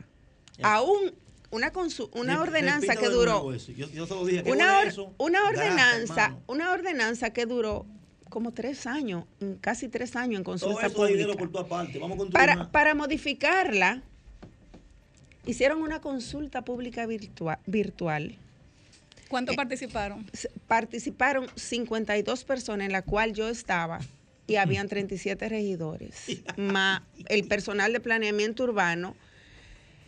Y creo que estaba, como urbanista, creo que estaba Marcos Varina o, al- o- o- o creo que había uno o dos urbanistas, Ay, los cuales se opusieron. Y se iba a aprobar en agosto, ya con esa consulta pública agotada, sin que nadie se enterara. Yo los, la saco a los medios, la gente se entera, empieza a protestar. Bueno, ahora se, se- en, esa- en ese proceso de consulta que se hicieron, donde se sacaron esas, esas, esas localidades, o sea, esa- esos polígonos, que están totalmente negados, por, que por muchas razones no lo resiste el ancho de calle, la capacidad de servicio. Señores, no le llega agua. Hay problemas ca- con el hay agua. calle que no hay capacidad de que entre un camión de agua con dos carros parqueados de lado y lado. Señores, ya las calles están que un camión de basura no puede recoger la basura Tiene que ni por la noche. exacto. Tiene que aprovechar y recoger la basura en el día cuando la gente está trabajando. Y eso incluso era cuando, aún cuando nosotros estábamos, nosotros hicimos intentos de recoger la basura en horario nocturno, de No madrugada, para no molestar a la gente. Y toda la demanda que teníamos de los camiones que rayaban los carros y la gente que se parquea frente a la salida de la basura, era imposible hacerlo. Entonces, la ciudad, la- las ciudades son complicadas, o sea, no es tan fácil dirigir una ciudad. Y de verdad que hay que tener carácter, pero también hay que escuchar los requerimientos del pueblo, el corazón del pueblo. Bueno. Mira, una ciudad cuando crece a espalda de lo que el pueblo quiere, es una ciudad. Esta ciudad parece un cartón de huevo con hoyos hechos de obras paralizadas. Porque como dije en un programa, una ordenanza no es palabra de Dios. Y cuando la gente le van a dañar su entorno, se va a los tribunales y para esa obra. Y lo podemos ver en, en la torre del BNB, lo podemos ver una que está en la Max Enrique Cureña, ahí al- en, la, en la César Nicolás Penson, en el Malecón, las torres que están abandonadas, la Torre de Plata, el, el hoyo donde se mató Pereyó. O sea, vamos construyendo una ciudad agresiva. Entonces, lo que estamos haciendo con esto es eso. Y pienso que Carolina en su justa dimensión no sabe lo que está haciendo, porque cuando ella salga de aquí, que ella ella misma no pueda salir a la calle, ella se va a sentar a llorar en una acera con lo que ella ha hecho, va a hacer con esta ciudad. Señores, Bueno. Eh, darle las gracias a Neris. Invítala de nuevo. Muchísimas gracias. Ella sabe que este programa ya es de ella. Señores, vamos a una pausa. Gracias, Neri. Esos micrófonos cuando tú quieras son tuyos. Muy buenas tardes, Neri. Gracias. Ya tú sabes. Bye, Vamos a una pausa. Desahógate RD, tu revista social, comunitaria y política. Esta cabina está hoy, señores, florecida. Esta cabina está caliente porque este es, eh, nosotros somos el programa social comunitario que pone los oídos en el corazón del pueblo, abierto a todas las cosas positivas y también a las cosas que puede que demanda la comunidad. Tenemos con nosotros en cabina al licenciado Manuel Mateo, presidente del Movimiento Integración Social MIS, que nos hablará eh, de las problemáticas de la circunscripción número 3, las fundaciones comunitarias responsables de recoger la basura en los barrios y el ayuntamiento también que tiene que ver con esto del, del Distrito Nacional. Así para es. que nos hables eh, de qué es lo que está pasando y esos micrófonos son suyos. Muy buenas tardes. Antes que nada, buenas tardes al equipo, Pablo, Grisel, Obed, Raúl y demás. Eh, felicitarlo por el espacio, el programa está muy bueno, ya lo he escuchado y ya me han hablado de él, el programa está muy bueno. En cuanto las fundaciones, equipo, las fundaciones, su origen, viene un concepto que trae la Unión Europea a trabajarlo junto con el Ayuntamiento del Distrito Nacional en la gestión de Roberto Salcedo, con la intención de que los camiones compactadores que no podían penetrar a los sectores por las calles, que es bastante estrecha, más el mal uso que le damos los habitantes, pudieran entonces sustituirlo por vehículos más pequeños, pero que se hiciera también con un acompañamiento de la comunidad. El primer requisito que tiene la Unión Europea ante cualquier proyecto es que, que- que quienes compongan el proyecto, llámese la institución, sea fundación cooperativa o lo que yo esté involucrado, sea acompañado con la comunidad. Y así se hizo. La comunidad en principio son las dueñas de la fundación. Llámese junta de vecinos, Claro. organizaciones comunitarias, las iglesias, son las dueñas. Bueno, este proyecto tiene como finalidad no ser un objeto de lucro, sino que sea una institución Pro comunidad, pro comunidad. Recoge la basura, pero los beneficios que da, que da es- los desechos sólidos se los devuelve a la comunidad En inversión. en obras, en inversiones. Incluso lo establecen así El acuerdo. el, el- el acuerdo que tienen con el ayuntamiento. Pero ha pasado el tiempo y esto se ha convertido en un negocio muy lucrativo. Y no voy a hablar de las otras fundaciones, voy a hablar de la que yo conozco. Sí, porque yo conozco una que trabaja bien. Es- bueno, hay esta escoba, está la Sulcia, que son... son Escoba es clase aparte, esa Sí. trabaja. Pero tenemos a Funsaco, que. Funsaco, Funsaco, ¿Cuál es esa? Funsaco pertenece a lo que son los sectores Simón Bolívar, Las Cañitas, 24 de abril. Esta fundación... Igual esa es la mía. Igual esa es la de nosotros. Ah, bueno. Funsaco ha tenido esta fundación, este instrumento, para un manejo personal. Y cuando digo un manejo personal, es porque se han hecho de dinero. ¿En base a qué? En base a un incumplimiento del contrato. Porque no se limitan, no, no, ellos no recogen la basura, no limpian. Sino ellos cogen la basura que pesan y van porque el afán es que pesemos, que pesemos, para al final tener mucho dinero al final A, a ver si, a, ver si te, a ver si te entiendo. Funsaco es una ONG Sí, que es pro comunidad para recoger la basura. perfecto. A ver si te entiendo. Está Funsaco, por el ejemplo, origen. el, el origen de Funsaco es ese, pero ¿qué tiempo tiene Funsaco trabajando en la circunscripción número 3 en conjunto con el Ayuntamiento del Distrito Nacional? ¿No hay relevo de Funsaco, no hay otras ONG o solamente es Bu- Funsaco? buena pregunta, mira. O sea, no hay elecciones. El Consejo de Administración que, que surgió en el 2005 es el que permanece en el 2015. No es cada dos años que tiene que cambiar. De- dicen los estatutos que cada Ah, pues dos tú sabes el años. tema, Vianelo. Dicen los ¿Y dónde- estatutos que cada dos años. Pero ese, años. más grave que eso es que los miembros del Consejo de Administración que están más que vencidos son los propios contratistas de la institución. ¿Cómo, cómo así? O sea, si tú eres. El Consejo de Administración está para diseñar la política, para trazar la política de- de, de vigilar, la y fundación vigilar. y vigilar. Pero cuando tú eres como miembro del Consejo de Administración, el propio contratista, tú vas a legislar para qué? Para tu propio beneficio. Ok. O sea, ¿y para qué ha servido eso? Para que un grupo como el, como el director ejecutivo Carlos Arias tenga apartamentos lujosos, para que su presidente tenga apartamentos lujosos, la secretaria de Finanzas tenga apartamentos lujosos. O sea, Eso es grave. no, es grave, pero yo quisiera que, que le invite a Carlos Arias y que bueno, estos debatamos el micrófonos, tema. esta- este programa está abierto Y que para debatamos que, el tema. Para que ¿Y qué es lo que pasa entonces claro. ahora? Porque eso está caliente en el barrio. ¿Qué es lo que pasa ahora mismo con la fundación? Porque hicieron una fíjate. encuesta, el ayuntamiento una encuesta. A raíz de, uno, de unas denuncias que se han hecho y ha llegado al ayuntamiento, han hecho unas encuestas donde Funsaco ha quedado mal parado. Porque según veo quedó como un 25% en el último lugar. Y ellos han querido revertir esa situación dándole dádivas a los comunitarios. Algo que si está mal por los directivos de Funsaco, está peor por el comunitario. ¿Por qué? Porque a, un presidente de un vecino, le, eh, Funsaco le puede dar 5 mil pesos, pero no desaparece el problema. Te resuelve a ti unipersonalmente, pero el problema persiste y tú te estás haciendo cómplice porque ellos te están dando una migaja de millones que se están robando. ¿Cómo es? Señores. Funsaco ha manejado, Funsaco ha manejado del 2005 a la fecha alrededor de 300 millones de pesos. ¿Qué? ¿Qué? Y Funsaco, y Funsaco, si el ayuntamiento no paga, ellos no pagan la nómina.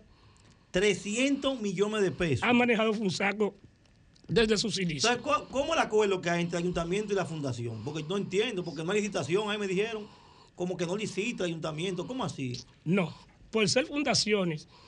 Además es un acuerdo que quedó plasmado con, eh, con la Unión Europea. Las fundaciones no dan a licitación. Ese contrato hay que garantizárselo año tras año. Aunque no hagan nada. Aunque, y en su defecto, darle una adenda. Lo único que ellos tienen que hacer es el compromiso que tienen, tanto en sus estatutos como el convenio firmado con el ayuntamiento, con la Unión Europea como testigo, es que cada dos años ese consejo de administración debe ser removido. Pero ellos tienen, en el caso de Funsaco, tienen nueve directivas sin renovar. O sea, el mismo elemento que está ahí, o los mismos elementos que están ahí, Fue lo que tienen nueve periodos corridos. 15 años.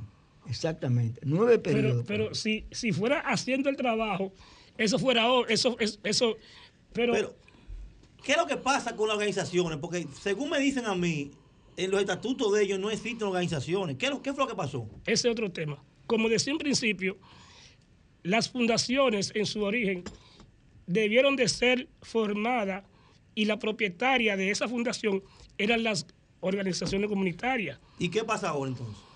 Ellos en un proceso, es un proceso amañado, es un, es un proceso Reformaron los estatutos. reformaron los estatutos, pero no que lo Ah, pero reformaran. Vianelo sabe todo lo que se mueve ahí. Usted sabe mucho de eso, Vianelo. pero no que lo reformaran, sino la forma en que se hizo. O sea, en la modificación de ese estatuto, lo que hacen es una empresa familiar. Sacan a todas las organizaciones comunitarias Ok. y quiénes son los, y quiénes son los miembros. Una hermana de Carlos Arias, que es el director ejecutivo, un hermano de Carlos Arias, una, la mamá de Carlos Arias, Anda, un hermano del presidente Gilberto Santos, hermano de Rafael de los Santos, director de, Bueno. de Infotec. ¿Y eso lo sabe Carolina?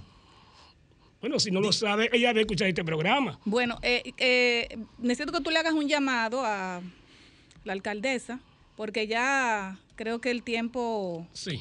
Eh, se agotó y tú sabes que estos micrófonos son de ustedes. En el momento que requieran, le hacemos un llamado también al señor Carlos Arias para que pueda venir aquí a nuestro programa a debatir ese tema. eh, porque no, no solamente queremos escuchar una parte, sino una voz, sino queremos escuchar también la de él, para que él nos cuente qué es lo que está pasando. Y esos micrófonos son suyos, porque ya casi, ya casi, casi no, ya nos vamos ya Sí, con claro, el tema, fíjate. con otro tema. El pasado, pasaron las gestiones de Roberto Salcedo y pasó a David Collado. Eh, David Collado no, no estuvo realmente contento con las fundaciones, tanto así que nunca dio contrato. El llamado a la alcaldesa Carolina Mejía es que fiscalice la, la fundación San- San- Funsaco, que envíe fiscalizadores y que ordene una auditoría para que ella sepa y la comunidad sepa cuál ha sido el uso real de los recursos que ha recibido Funsaco, que repito, han sido alrededor de 300 millones de pesos y en cuenta no hay un centavo para pagar nómina. No lo hay. Ahora mismo no hay para darle, para darle la regalía a los empleados. Bueno. Bueno, pues aquí está el llamado para la señora alcaldesa. Eh, Atención, muchísimas Carolina gracias. Mejía. Muchísimas gracias eh, por tu desahogo y estamos a tu orden. Esos micrófonos son Y, por último, eh, si, Carlos Ar- si Carlos Enrique Arias cree que lo que se ha dicho aquí no es la verdad, eh, podemos debatir en cualquier momento. Solamente tiene que solicitar, invitarme. Sería y aquí interesante tenerlo aquí a. Así es. Pues muchísimas gracias, señor Mateo, a su gracias a orden. Cuídese mucho. Gracias. Nos vamos a una pausa comercial. Desahógate RD, tu revista social, comunitaria y política.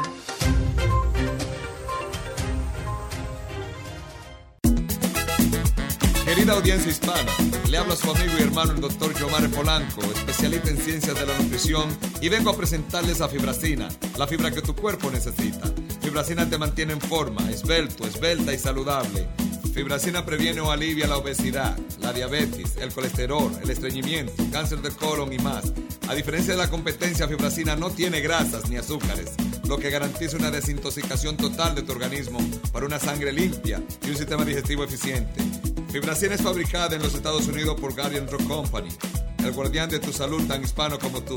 Pide Fibracina ya en tu tienda favorita. Visítanos en la red www.fibracina.com o llámanos al 732-745-7575.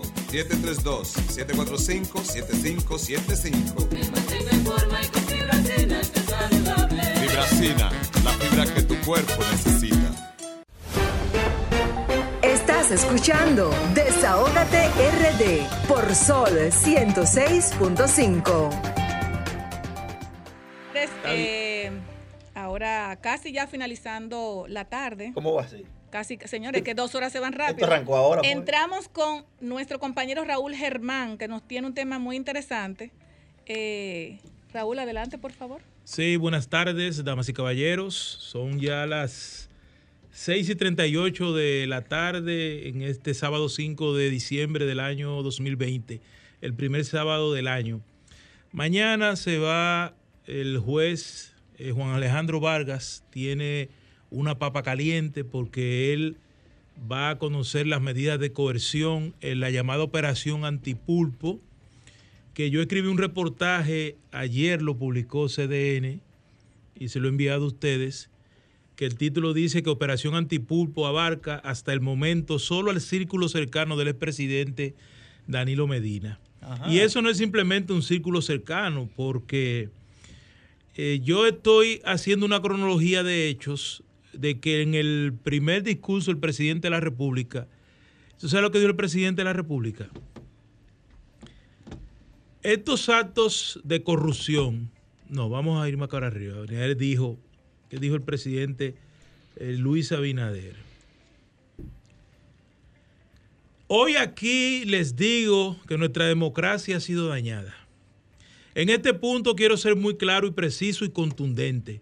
El gobierno que iniciamos hoy no se permitirá bajo ningún concepto que la corrupción del pasado gobierno quede impune.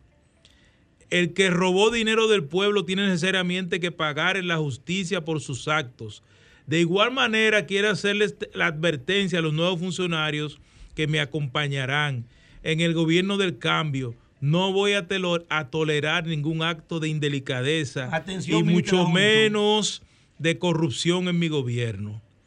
Y yo eh, planteé una tesis que si ese bajo ningún, ningún eh, concepto tolerará y cuál es la corrupción del pasado, porque yo veo que en el discurso de los ministros de Luis Abinader dicen que todas las cosas iban mal en los últimos ocho años.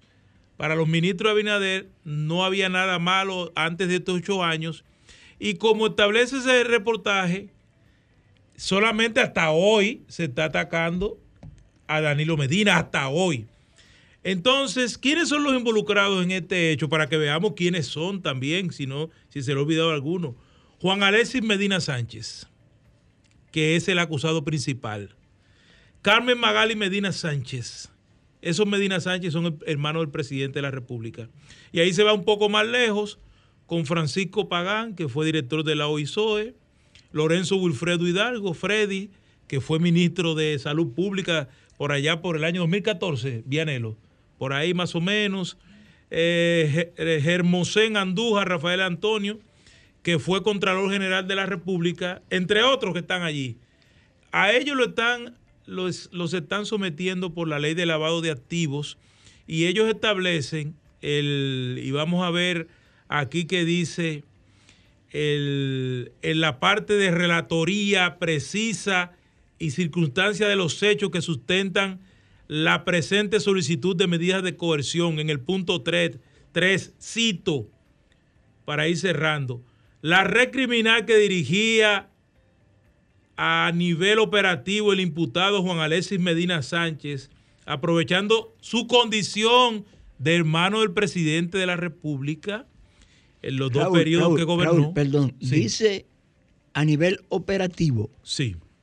Eso indica entonces que hay que hay administrativos y hay Claro que sí. hay por encima porque administrativo es el que ejecuta. Sí, ahí está dentro, del- dentro del mismo trabajo que yo hice. Hay tres videos de la periodista Adis Burgos, donde su tesis es que ellos van más allá de, de Alexis Medina. Y fíjate que la misma, el- el- la misma expresión dice a nivel operativo. Y mira lo que agrega, leyendo entre líneas, como si fuera Daniel Prieto Castillo en su libro para analizar discursos. ¿Qué dice? La red criminal que dirigía a nivel operativo el imputado Juan Alexis Medina Sánchez, aprovechándose de qué? ¿De que era blanco? ¿De que era rubio? ¿De que era gringo? No, de que era hermano de quién? Del expresidente de la República, Danilo Medina, a través del tráfico de influencia. Entonces, para que haya tráfico de influencia, la influencia tiene que dártela a quién? A alguien. Eso está claro. Y dice, violando múltiples leyes que debieron de citarla ahí una por una, crearon un millonario entramado societario beneficiándose con pagos de miles de millones de pesos. Estos ingresos ilícitos se les quiso dar la apariencia de licitud en claras operaciones de triangulación típica del lavado de activos. Y ahí se citan a la Presidencia de la República, al FOMPER, al Ministerio de Salud Pública y a la Contraloría como instituciones eh, oficiales que están vinculadas con eso. Y hay una parte de esto que me llama mucho la atención, que es que dice que sin quitarle ningún mérito a este expediente, que no, que no van a, cuantificar el dinero como colocar la cantidad de personas que están apareciendo, hoy apareció otro. ¿Usted sabe por qué dicen ellos? Porque cada día aparece mucho más dinero. Entonces, lo que yo entiendo, el que ha hecho informes, porque yo he trabajado muchos informes, Si yo en un informe hasta hoy sábado y son las 6, las 6 y 44, yo le digo a la persona que le voy a entregar el informe que hasta las 6 y 44 del sábado 5 Esta es de diciembre yo encontré 2 mil millones de pesos.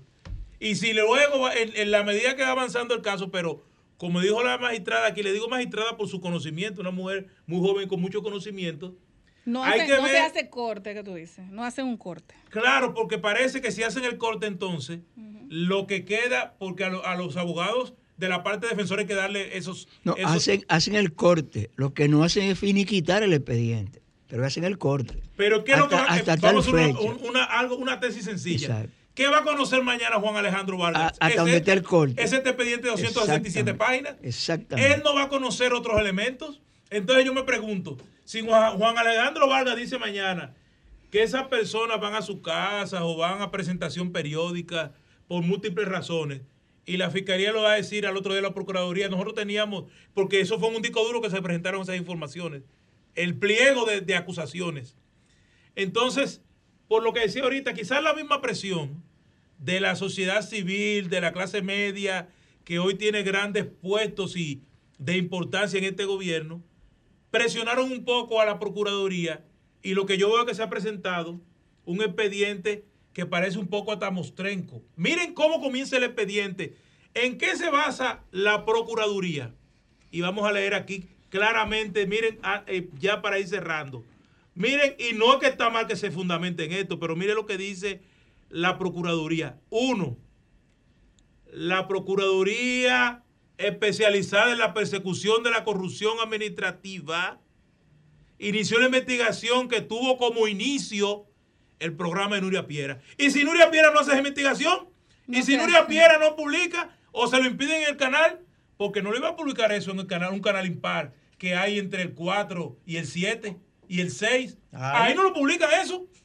Eso lo publica Nuria porque lo permite el canal 9 y se lo permite CDN. Los únicos.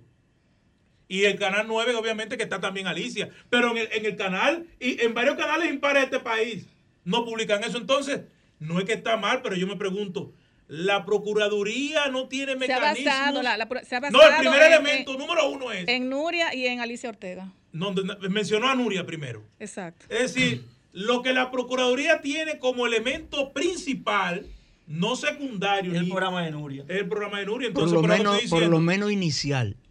No, en el número uno, porque ellos tienen más cosas, ¿eh? porque esto tiene 267 páginas. Pero lo que estoy diciendo es que para que este expediente no pueda ser después desacreditado por algunas cosas, que yo creo que ellos no tienen la mínima intención, pienso yo, de hacerle daño a nadie. Y la otra parte es que estas personas que están imputados ahí, los 10, por más que nosotros querramos lavarlo, limpiarlo, ¿cómo se limpian mañana? Mañana no hay forma de limpiar a esta gente. Lo único que la sociedad aceptaría es como cuando roban mucho en tu barrio, Grisel. Y agarran a cualquiera y dicen, mire ese negro que va ahí es un ladrón. Y lo matan. Para- Usted no para- sabe para si fue él, pero sed. sació su sed de que se metieron en mi casa cuatro veces. Exacto. Mataron uno por ahí, le mandamos un mensaje. Aquí lo que se quiere es mandar un mensaje, independientemente de quién sea la persona que recaiga en esto, las personas que están ahí, claro. Eso es Danilo Medina y su familia primero. Hace daño. Entonces vamos a ver Ese es el objetivo, si luego daño. de ahí la Procuraduría va a tener la suficiente, el suficiente valor, porque ya le llegó una vez un expediente a Jenny Berenice y digo, no me lo traigan por aquí. Si es los 20 años del PLD, los 4 del PRD, y ahí a ver si nos dice la magistrada si estos posibles casos que se cometieron entre el año 2000 hasta la fecha, hasta el, hasta el 2012, perimieron o, o caducaron, o cuál sería la palabra, porque como solamente se está atacando los últimos ocho, vamos a ver si legalmente los últimos hechos antes del 2012 Lo abarcan. ya no se abarcan o se abarcan. El acueducto Exacto. del noroeste. Señores, vamos, vamos a darle, vamos a darle eh, eh, un, el espacio a nuestra, de- decimos compañera, pues ya Yuli Belli de aquí, ¿verdad?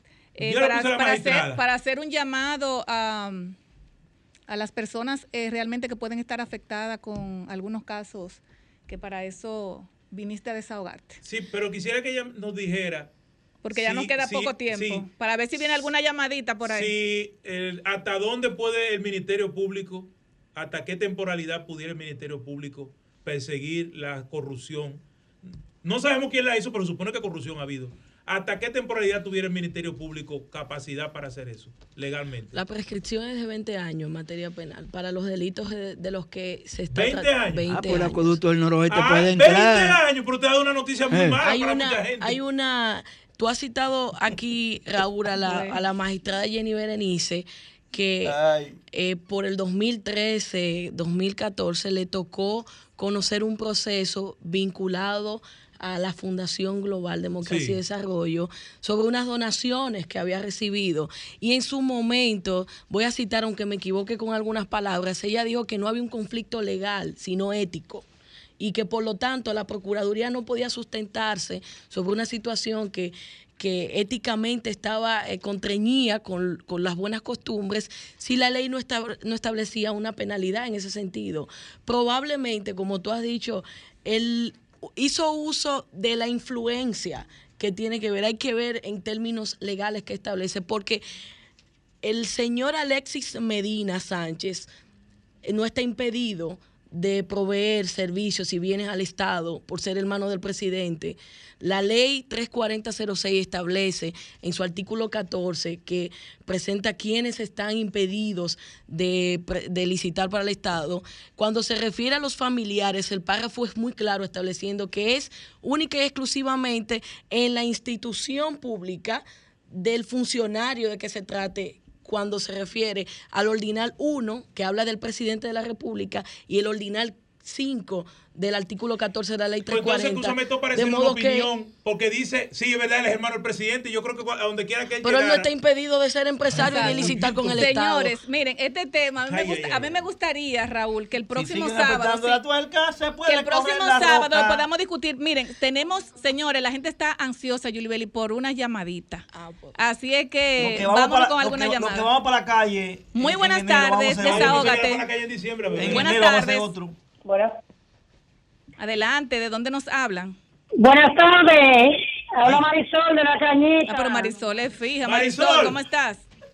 Sobre un joven de una silla de ruedas que yo pedí la otra semana. La silla de ruedas de Estamos en eso, estamos en eso, Marisol. Positiva, compañera. Pero mantente llamando siempre, Marisol. Buenas tardes, desahógate. Sí, Primitiva Maldonado de la Romana, un abrazo. Ay, buenas tardes, la romana. Primitiva, ¿cómo estás? Muy triste, muy triste. ¿Y qué pasó, Primitiva? Oh, estoy triste porque yo, o sea, yo nunca he estado de acuerdo con las cosas mal hechas, ni, ni de mi partido, que es el Partido de la Liberación Dominicana, ni de mi familia, ni de nadie, absolutamente. Yo lo único que, que quiero es que quien la haga, la, paga, la, la pague, pero con justicia y con una investigación bien hecha, porque ¿quién me va a decir a mí? Que la señora Nuria Piera, una mujer que odia al Partido de la Liberación Dominicana, que ella ella solo se Ay. empeña, ella solo se empeña por hacer investigación del PLD y ella no, ella no tiene No, ella le la hizo una preparación. Kimberly, ya, ya.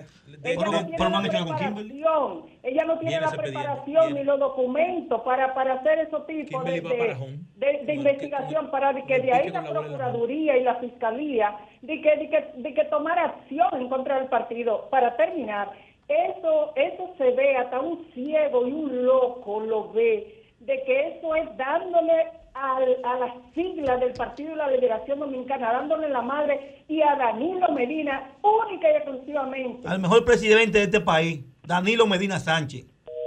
Hay una tendencia a los Tenemos Medinas- otra llamada, Franklin. Eh, Yulibeli, eh, continúa con tu llamado, que Bueno, ya casi, yo no casi quiero- estamos cerrando. Como ya está, estamos acabando el tiempo, yo no me quiero ir de este espacio sin desahogarme.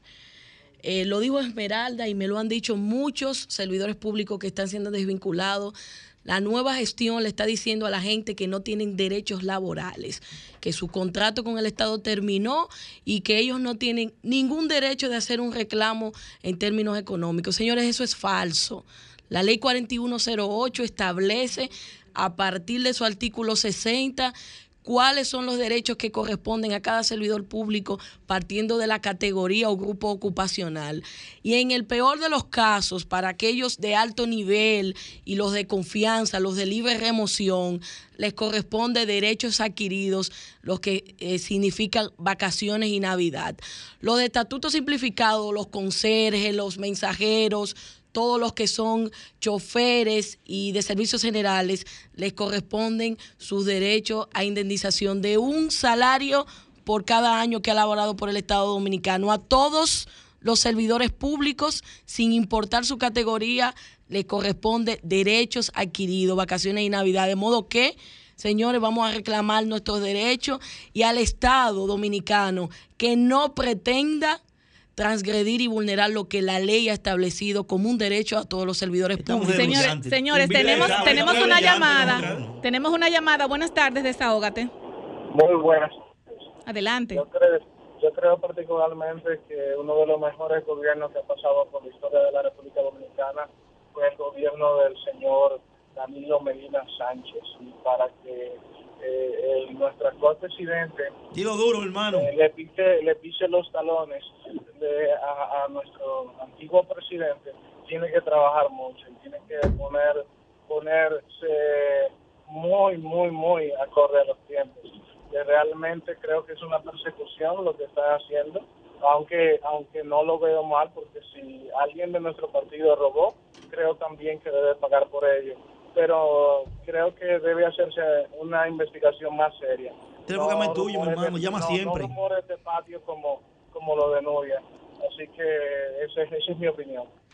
Bueno, Llama señores, siempre, acabó señores, tiempo, se acabó el tiempo, que Raúl. llama siempre. Señores, dos horas se van rápido. Quisiéramos seguir, Yulibel, y gracias, y de verdad que eh, espero que nuestro país sea, tenga un buen fin de semana, a pesar de todo lo que está pasando. Tenemos que sacar esa alegría que al dominicano lo caracteriza. Esa alegría a pesar de las adversidades. Señores, muy buenas tardes.